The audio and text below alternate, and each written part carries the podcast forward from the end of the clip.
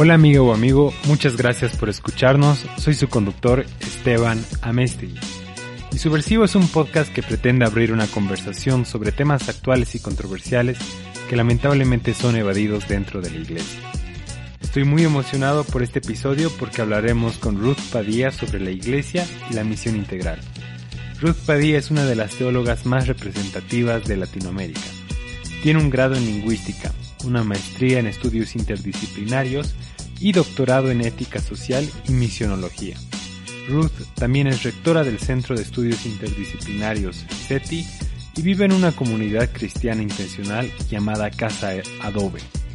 En este episodio hablaremos sobre las imágenes bíblicas de la iglesia, en qué consiste la misión integral, el rol de la iglesia en la política, el cuidado del medio ambiente y la crisis del COVID-19.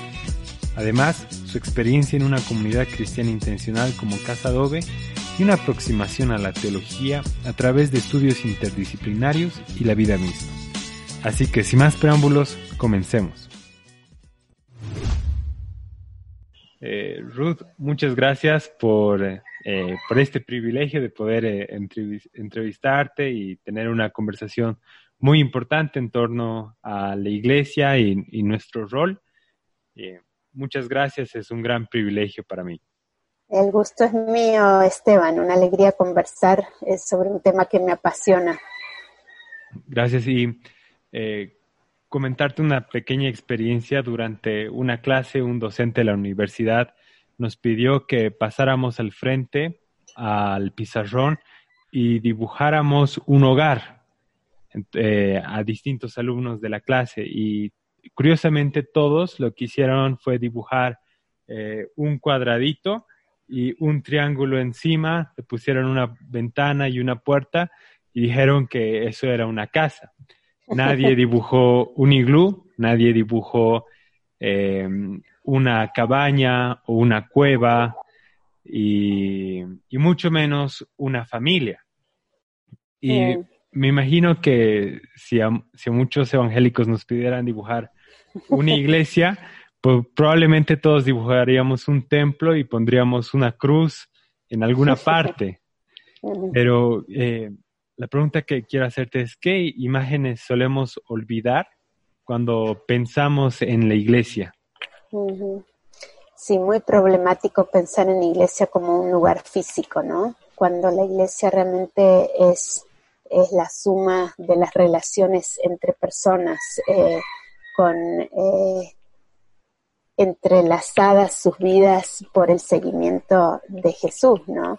Eh, para mí llama la atención que de hecho la iglesia en, sus primeros siglos no había templos, no había edificaciones, se reunían en las casas eh, de los miembros y, era realmente un espacio familiar extendido, ¿no? Entonces, estas imágenes de la iglesia como, como un edificio con todos sus eh, eh, extras, ¿no? Los eh, sistemas de sonido y las alfombras y las bancas y lo que sea. Eh, y ahora más los escenarios y las baterías y todo, realmente todo eso es bastante superfluo comparado con la esencia de la identidad de la iglesia como cuerpo, como comunidad, como personas entrelazadas.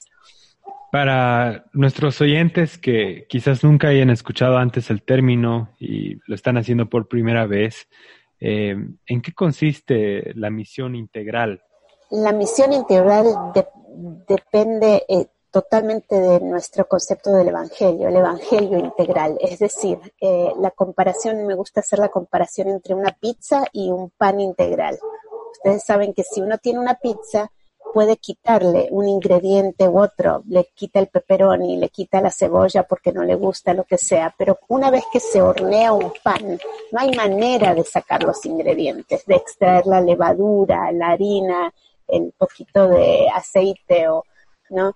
Eh, integral tiene que ver con que están todas las partes constitutivas de eso y el, la misión integral responde a un evangelio integral. Al pensar en el evangelio integral quiere decir que tiene que ver con todas las dimensiones de la vida. Jesús trató a las personas enteramente, no habló de almas perdidas volando por ahí, sino que personas en todo su contexto social, político, económico. Y entonces la misión de la iglesia responde a ese evangelio que tiene que ver con todas las dimensiones de la vida. La misión de la iglesia entonces tiene que ver con todo lo que somos como personas, como comunidades, como familias, como sociedades eh, impacta nuestro ser, nuestro hacer, nuestro decir en todas las dimensiones de nuestra experiencia humana. Algo que eh, el ser humano es eh, sociopolítico por naturaleza, es, algo que fluye de nosotros y por lo tanto también toda agrupación o colectividad de personas tienen un componente de esta, eh, de esta categoría. Son, toda colectividad es también sociopolítica. Y la iglesia no está exenta de esto. ¿Y cómo podríamos ejercer nuestra naturaleza política, social, sin poner en riesgo la característica subversiva de la iglesia, ni comprometernos con sistemas y o gobiernos eh, que son opresivos? justamente leía, eh, acabamos de pasar el Domingo de Ramos, ¿no? y las conversaciones de Jesús con sus discípulos camino a Jerusalén. Jerusalén representa el poder, el poder religioso, también es el asiento del imperio romano, de, los ejércitos para dominar esa zona eh, del Medio Oriente y Jesús encara una conversación con sus, con sus discípulos sobre el poder, ¿no? Porque ellos, eh, ciegos a la realidad de que Él va camino a la muerte, están peleando entre ellos por su posición, quién va a tener qué posición eh, en su reino. Y, Él dice, ustedes con ustedes no, no debe ser así. el, aquí venimos para servir, no para ser servidos. Entonces, el asunto de la política, del, uso del poder, es intrínseco a la, a la identidad como seres humanos, como bien decís. La pregunta es cómo se usa, para quién se usa, a favor de quién se usa. Desde lo más pequeñito en el hogar, eh, quién ejerce poder sobre quién, cómo son las relaciones, son equitativas, son respetuosas son opresivas, son jerárquicas, eh, y eso se traduce también luego a la iglesia misma, los modelos de liderazgo en la iglesia, y de ahí también el aporte en la sociedad y aún en el, en el contexto ya de una nación, donde el juicio a, a quien tenga, ostente el poder, depende de para quién es, a favor de quién se utiliza. Y eso es lo, ahí es donde tenemos que tener una criticidad para favorecer a los menos favorecidos, como lo hizo Jesús, y usar el poder para servir a otros, no a uno mismo. Gracias y eh, excelente la, eh, la forma de, mirar este problema tan, tan serio. Y hoy en día eh, hay una preocupación muy grande a nivel mundial por el estado de la naturaleza, con todos los incendios, la, los niveles de polución tan altos y es un, es un problema que ha llamado la atención a, a toda la población mundial, pero eh, la pregunta es, ¿qué, ¿qué, rol tiene la iglesia en el cuidado del medio ambiente? ¿Qué podríamos mm. hacer para involucrarnos en esto? Sí, lastimosamente decís eh, que todo el mundo está consciente y yo diría que problemática no todo el mundo está consciente y particularmente las iglesias con frecuencia son las más lentas en reconocer eh, que en realidad el cuidado de la creación es parte del mandato original a la humanidad. Que eh, cuando Dios crea, diseña coloridamente, diversamente todo el orden creado, encomienda a los seres humanos el cuidado de esta huerta, de este jardín, de este, de este planeta.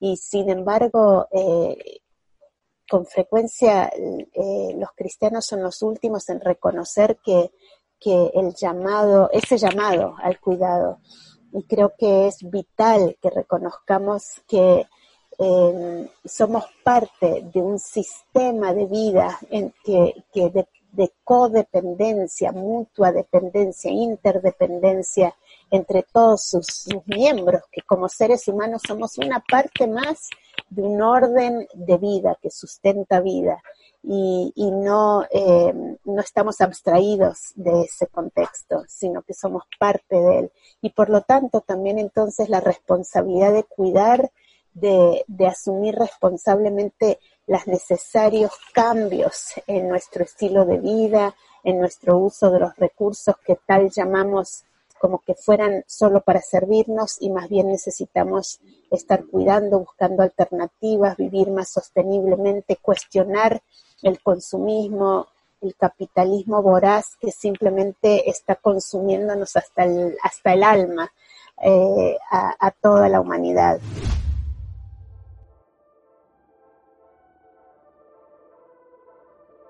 Como cristiano subversivo es normal sentirse solo, pensar diferente, cuestionarse las cosas, hace que uno sea rechazado, incluso dentro de la iglesia. Pero déjame decirte que hay un montón de personas como nosotros, solo que estamos dispersos. Es hora de unirnos y descubrir juntos cómo podemos cambiar las cosas. Por eso hemos creado un grupo de Facebook llamado Cristianos Subversivos, donde compartimos ideas, música, memes, prédicas y motivos de oración. Entra ahora y forma parte del movimiento. Es hora de ser el cambio que queremos ver. En búsqueda de estas alternativas me genera mucha curiosidad el proyecto de la casa Adobe y quería pedirte si por favor nos puedes contar tu experiencia en esta comunidad cristiana intencional.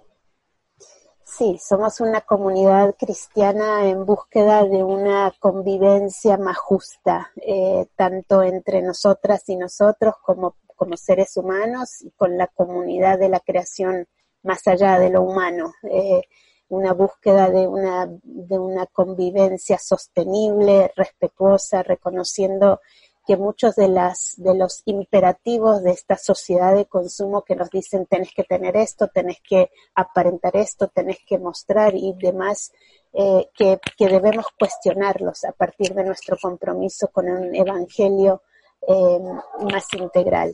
Entonces, eh, tenemos, tratamos, procuramos mantener un estilo de vida más sencillo, más comunitario, compartimos todo, tenemos un fondo común desde el cual se, se se hacen los gastos naturales de la casa, compartimos dos carros entre, entre 15 personas, eh, tenemos una huerta eh, bastante grande, particularmente estos días del COVID y todos encerrados.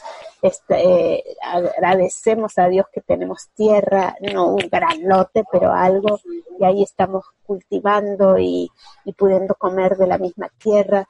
Y, Comenzamos nuestros días con oración matutina porque queremos enraizar nuestro compromiso social y ecológico en una búsqueda también profundamente inspirada por, por la comunidad de amor, por Dios mismo y por su espíritu.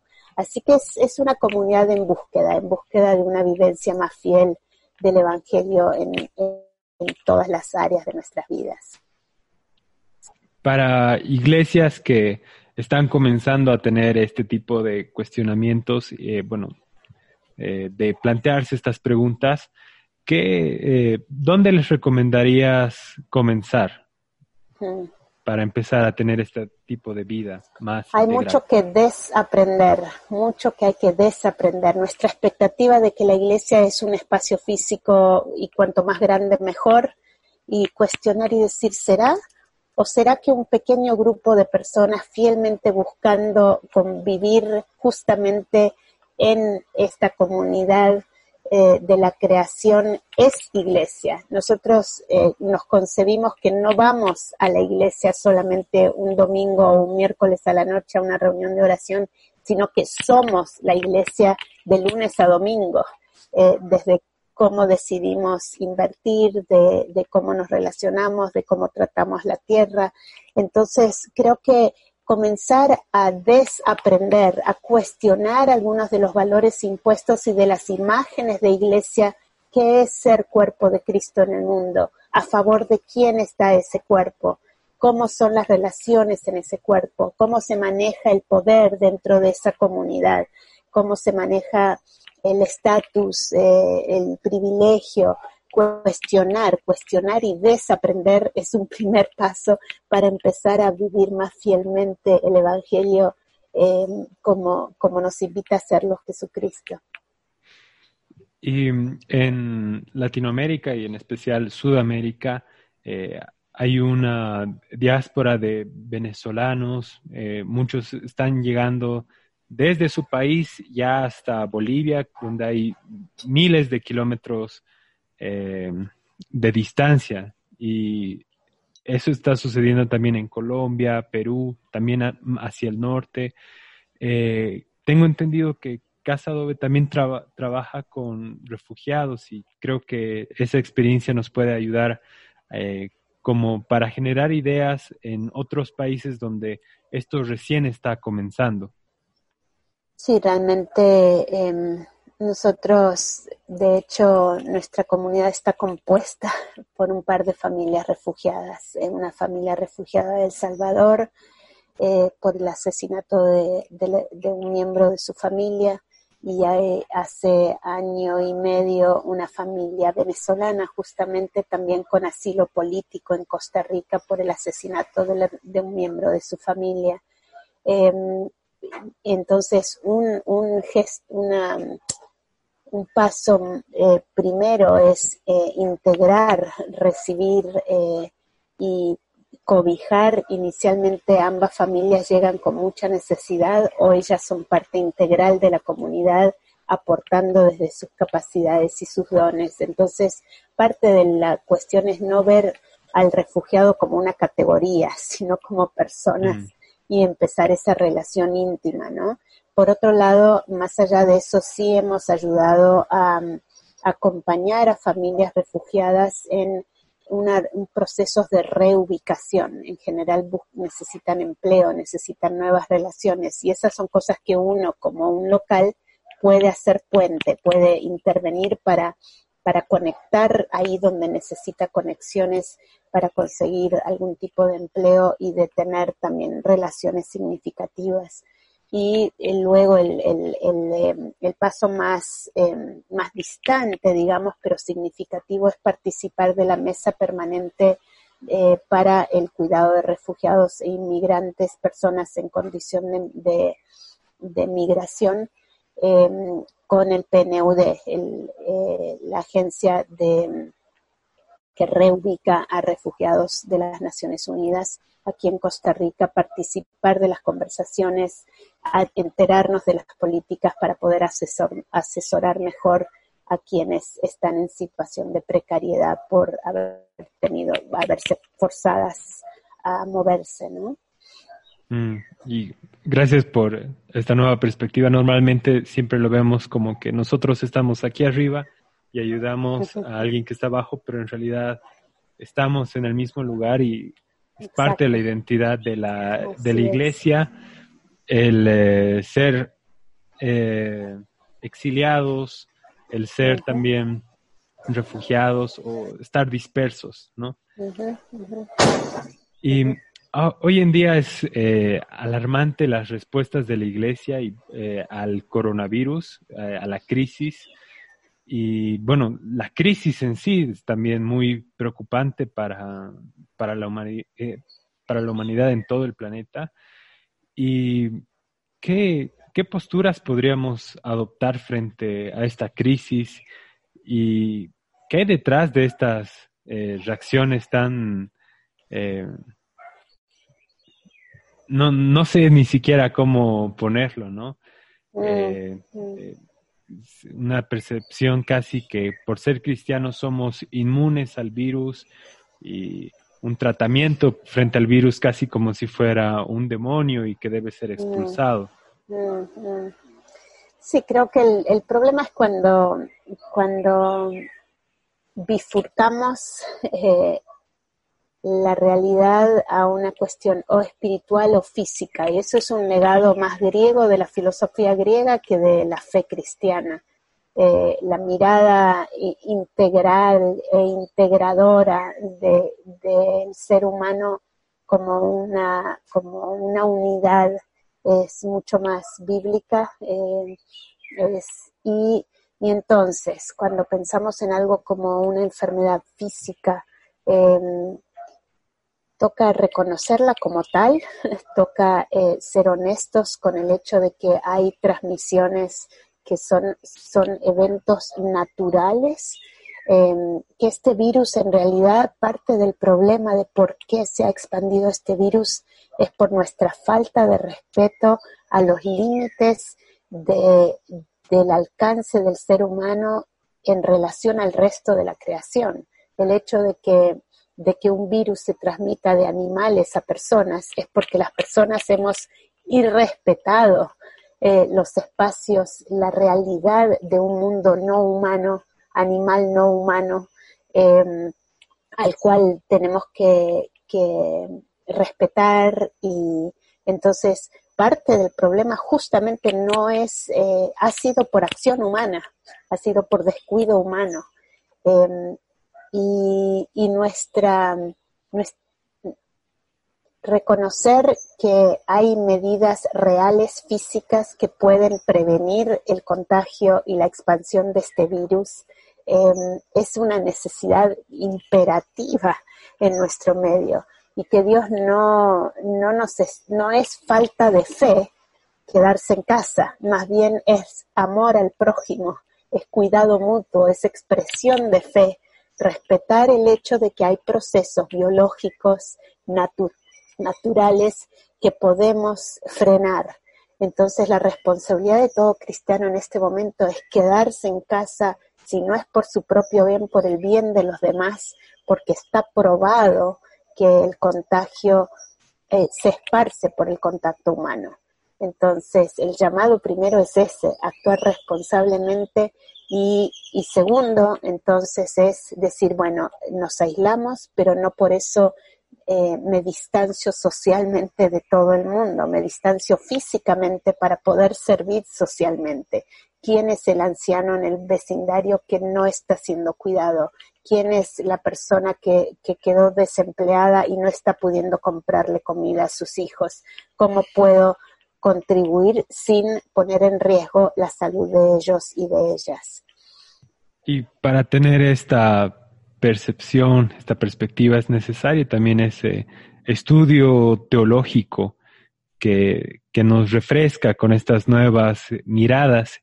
Y me llama mucho atención, lastimosamente, en Bolivia, eh, una mayoría de, los, de las organizaciones que se dedican al estudio teológico, por lo general tienen eh, una mirada más doctrinal, eh, que se plantea que el estudiante adquiera o se adhiera a sus postulados o eh, adquiera esa perspectiva, ¿no?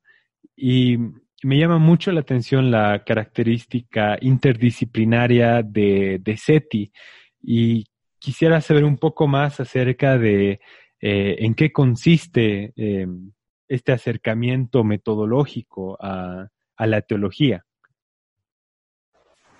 Sí, realmente gracias por la pregunta, porque para mí este es, es algo súper crucial y tiene que ver con qué es lo que, cómo concebimos a la teología. Pensamos en la teología como un sistema de ideas que tenemos que em, asimilar y repetir y esa es la sana doctrina y entonces ya eso nos, nos eh, capacita para vivir eh, como debiéramos en el mundo. Es solo un, un paquete de ideas que se transmiten nomás Em, o la teología tiene que ver con la vida. Eh, desde SETI eh, decimos que la teología es, viene desde la vida y es para la vida.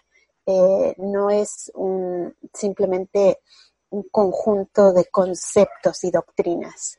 ¿Y cómo ocurre eso? ¿Cómo ocurre esa intersección, ese, diálogo entre la vida y una mirada bíblica teológica? Ocurre cuando justamente cuando uno dialoga, dialoga, en, se, se, propicia un diálogo entre la vida, la experiencia, las preguntas de las personas con el legado que recibimos bíblico, teológico, a partir de la palabra y, las, y la experiencia de la iglesia a través de los siglos. Jesucristo, de hecho, es fascinante reconocer la pedagogía de Jesús. Jesús no se, no se sentó en una sinagoga con los estudiantes sentaditos a sus pies para dictar cátedra. Jesús caminó las calles polvosas, sanó personas, comentó sobre el trigo y el higo y, y, contó relatos y cuando la gente venía a preguntarle, bueno, ¿cómo tengo que ser salvo? Contó una historia, contó un relato y cuando uno vino con una pregunta, respondió con otra pregunta. propició el diálogo, el cuestionamiento, la exploración. Y esa exploración para nosotros hoy viene también a través de todas las disciplinas del saber, que Dios nos permite estudiar sociología, psicología, biología, arquitectura, ser, pedagogía, lo que sea, son regalos que Dios nos da, la posibilidad de aprender en estos campos del saber, de la exploración humana, para dialogar con el legado del relato bíblico.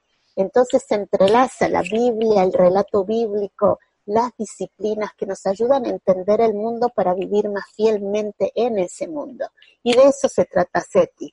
Em, no leemos solamente eh, a los grandes teólogos o teólogas, leemos también eh, el periódico, leemos eh, las noticias actuales y también leemos un análisis sociológico sobre el desempleo en América Latina y cuál es el lugar de em, de las, multi, de las corporaciones multinacionales en ese cuadro para entender la realidad, para poder responder y seguir a Jesús en medio de la realidad y no abstraídos de ella. ¿Y cuáles son las posibilidades para quien escucha esto y quiere ser parte de SETI? Tengo entendido que tienen una maestría y un diplomado, pero también hay cursos abiertos. Ajá. Sí, realmente lo que procuramos es acercar esta, esta forma de concebir y de vivir la teología a personas de, de todas las áreas. Del, entonces sí hay programas destinados más a personas con ya formación académica universitaria. Entonces tenemos una maestría en estudios interdisciplinarios, un diplomado en, en discipulado y misión, eh, esos son particularmente pensando en personas que ya tienen un título universitario y quieren profundizar su comprensión teológica, em, pero también hay cursos abiertos que son, como dice el nombre, abiertos a cualquiera con interés en, em, explorar más eh, su vivencia de la fe. Eh, hay variedad de títulos eh, de esos cursos abiertos y también hay un programa que es más presencial, que obviamente con el coronavirus se nos está complicando porque se hace en círculos locales donde la gente se reúne y explora eh, juntamente vida y misión, un certificado de SETI continental. Em, pero hay posibilidades, así que sí les animamos a acercarnos a buscar en info arroba SETI Continental eh, para acercarnos a nosotros y sumarse a esta, a esta comunidad. Nos identificamos como una comunidad de aprendizaje, no exclusivamente un seminario o una escuela. Muchas gracias y todos los links y referencias de, de, todo lo que hemos hablado yo los voy a adjuntar en la página web de, donde subiré el podcast. Y te agradezco mucho, Ruth, por tu tiempo eh, y por tan rica conversación. Yo creo que vamos, a, a todos los que nos están oyendo van a recibir nuevas ideas y nuevas preguntas también para reformular muchas cosas que creíamos ya concebidas y, y mm. también replantear cómo vamos a ejercer nuestro rol como iglesia y agentes del reino de Dios. Muchísimas gracias por la oportunidad y saludos a todos y todas. Es una alegría compartir con ustedes.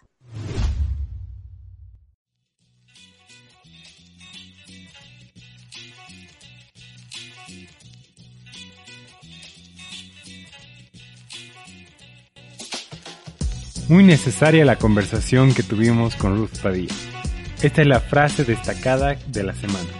La misión de la iglesia tiene que ver con todo lo que somos como personas, comunidades, familias, sociedades, impacta nuestro ser, nuestro hacer y nuestro decir en todas las dimensiones de nuestra experiencia humana. No se olviden de suscribirse al podcast a través de iTunes, Spotify e ebooks y compartir lo que estamos haciendo con el programa.